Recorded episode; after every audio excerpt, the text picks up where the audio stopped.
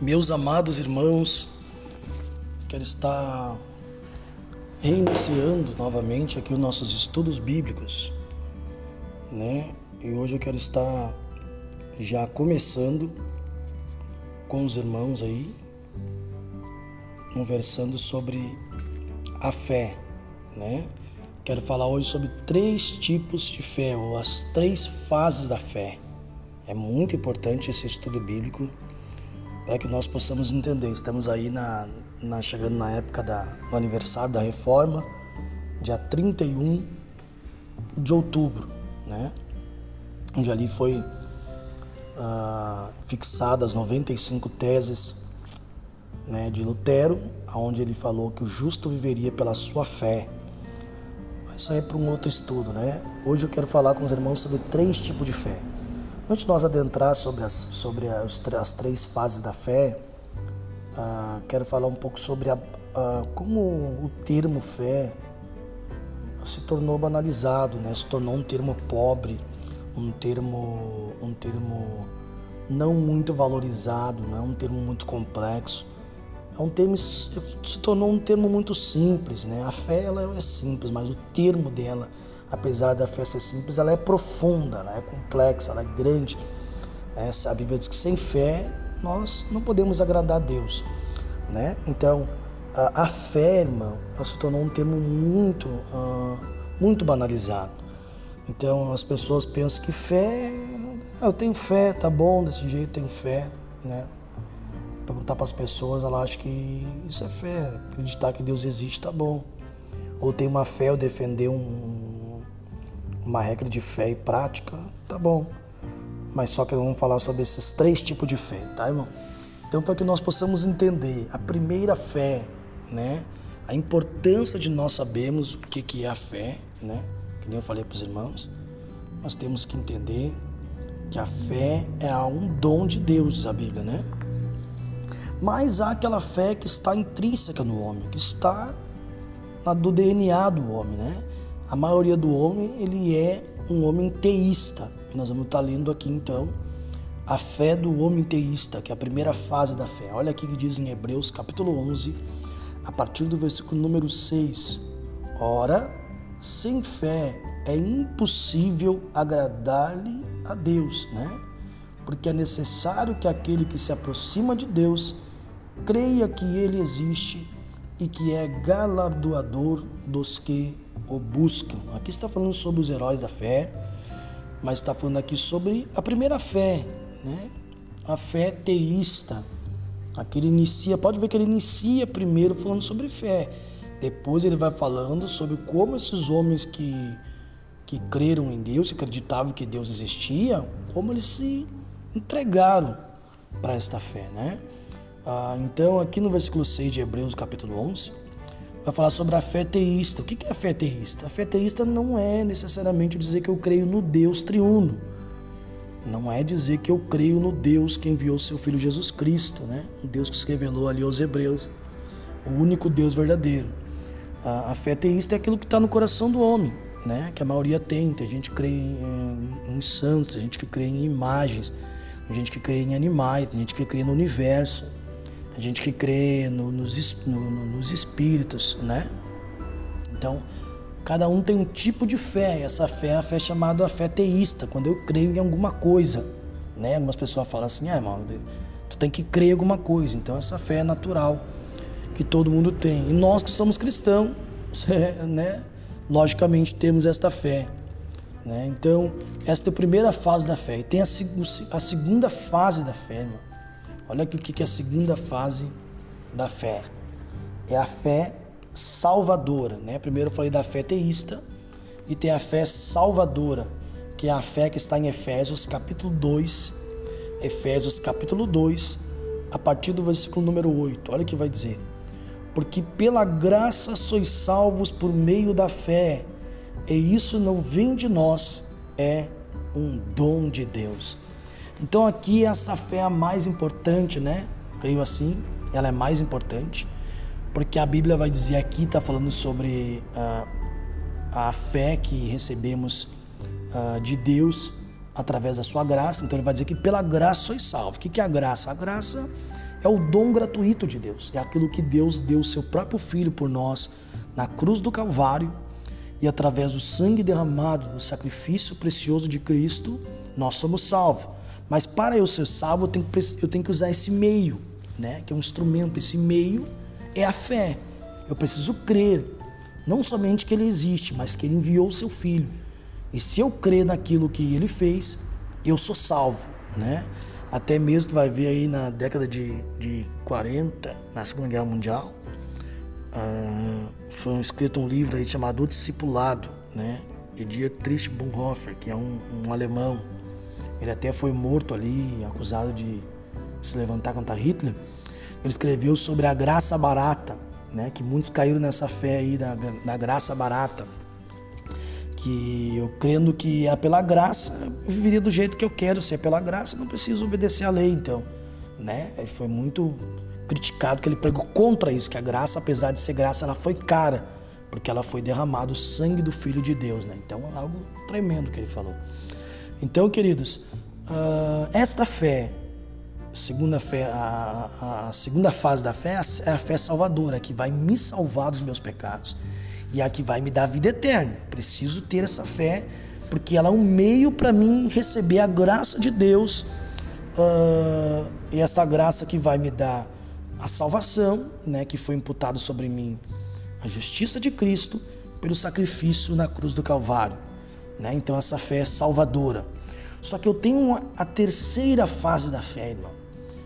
Eu posso dizer para ti que ela é o que fecha a fé, ela é a fé, é, eu não digo que ela é a, fa, ela é a fé mais importante, a fé mais importante é a salvadora, porque ela nos dá a vida eterna. Mas é esta é a fé que mantém a nossa salvação. Esta é a fé que mantém as outras demais fases da fé, que é a fé relacionadora. Olha só que coisa mais linda. Romanos capítulo 4, a partir do versículo 13. Olha o que vai dizer aqui, ó porque a promessa de que havia de ser herdeiro do mundo não foi feita pela lei a Abraão. Aqui está falando de Abraão, tá? Ou a sua posteridade, mas pela justiça da fé. Porque se os que são da lei são herdeiros, logo a fé é vã e a promessa é aniquilada. Porque a lei opera a ira, porque uh, onde não há lei também não há transgressão Portanto, é pela fé para que seja segundo a graça, a fim de que a promessa seja firme a toda a posteridade, não somente a que é da lei, mas também a que é da fé que teve Abraão, o qual é pai de todos nós. Versículo 17. Como está escrito, por pai de muitas nações te constituí, perante aquele no qual creu, a saber, Deus, o qual vivifica os mortos e chama as coisas que não são como se já fossem o qual em esperança creu contra a esperança, tanto que tanto que ele tornou-se pai de muitas nações. Ah, conforme o que lhe fora dito, assim será a tua descendência. E não enfraquecendo na fé, não atentou para o seu próprio corpo, já amortecido, pois era já de quase cem anos, nem tampouco para o amortecimento do ventre de Sara, e não duvidou da promessa de Deus por incredulidade, mas foi, for, mas foi fortificado na fé, dando glória a Deus. Isso aqui é algo maravilhoso. A fé relacionadora, irmão.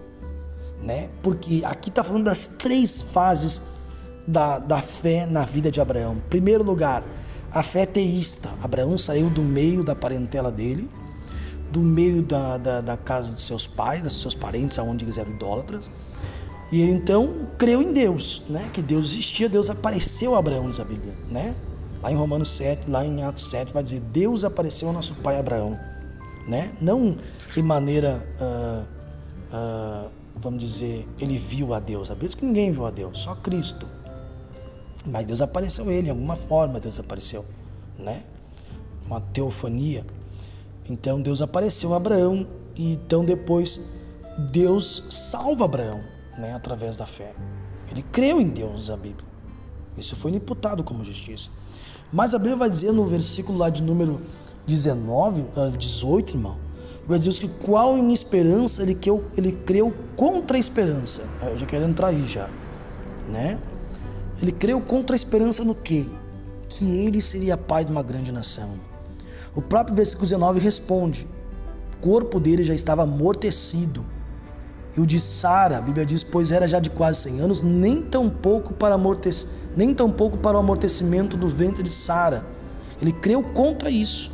Tanto ele como Sara já estavam velhos.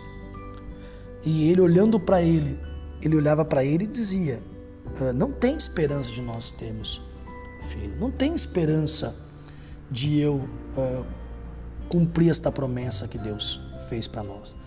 Só que ele vai dizer que ele creu em esperança. Parece um paradoxo, parece algo contraditório, porque ele creu em, uh, contra a esperança, mas ao mesmo tempo ele creu em esperança. Olha que fala na King James. A King James é mais bonito ainda de ver. Uh, capítulo 4, versículo 18 de Romanos, vai dizer assim, ó. O qual contra esperança creu em esperança. É tremendo isso. Ele qual contra esperança, ele creu em esperança, King James fala. Contra esperança de si mesmo, mas em esperança no que? Na promessa de Deus, irmão, né? Aí no versículo 20 ele termina dizendo assim, ó, e não duvidou da promessa de Deus por incredulidade, mas foi fortificado na fé, dando glória a Deus. Então ele não duvidou da promessa de Deus por incredulidade, mas foi fortificado na fé, dando glória a Deus. Então Abraão se relacionou com Deus por aquela promessa de Deus.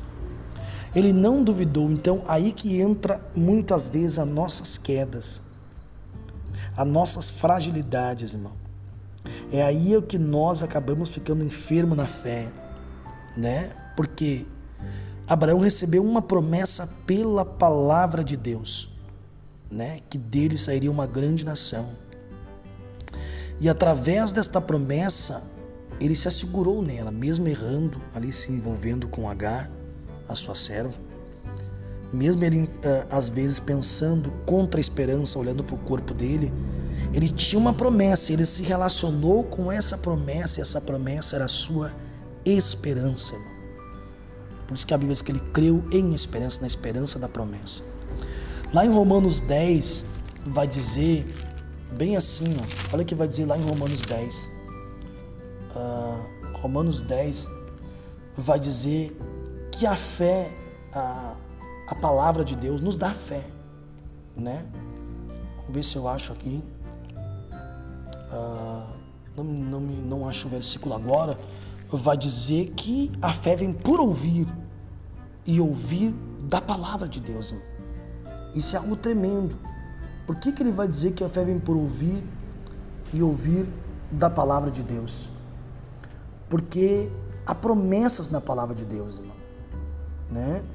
E se nós sabendo que há promessa na palavra de Deus, então nós vamos ter, então vamos tendo relacionamento com Deus, né?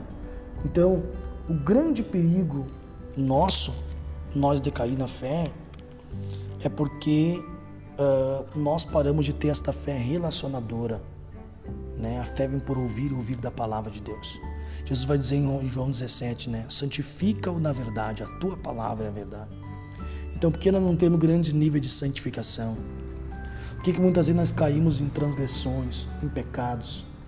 Por que, que nós caímos em fragilidades? Né? Por que, que as pessoas regressam na fé?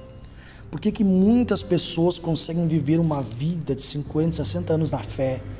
Porque elas têm uma promessa, irmão, e elas, relacionam, e elas se relacionam-se com essa promessa. Isso é fé. Fé no que? Fé na promessa. E a Bíblia tem mais de 31 mil promessas, né? E através das promessas de Deus, irmão, que nós vamos se relacionando nessa promessa, a Bíblia diz que eu posso ser santo. A Bíblia diz que, que eu não vou mais viver debaixo do pecado, porque eu estou debaixo da graça. Eu tenho uma promessa. Né? A Bíblia diz que pela graça eu sou salvo. A Bíblia diz que eu e a minha, eu e a minha casa serviremos ao Senhor. A Bíblia diz uh, que crê no Senhor Jesus Cristo será salvo tu e a tua casa. Então tem centenas, milhares de promessas na Escritura Sagrada. E, a, e nós, às vezes, nessas promessas, a gente não se apega nas promessas de Deus. Nós temos fé que Deus existe, nós temos fé que Deus nos salva, mas nós não temos fé que Deus pode preservar nós né, em santificação, preservar, preservar a nossa família, preservar o nosso ministério, preservar nós até que Deus, até que Cristo venha nos ares e busque a sua igreja. Essa fé relacionadora, irmão, é que faz nós ficar firmes e crescermos em graça através dessas promessas. Nós temos que ter uma fé relacionadora com Deus, se relacionarmos nas promessas, se relacionarmos no que está escrito na palavra de Deus. E a palavra nos leva à oração, e a oração nos leva à palavra, e a palavra nos leva à santificação.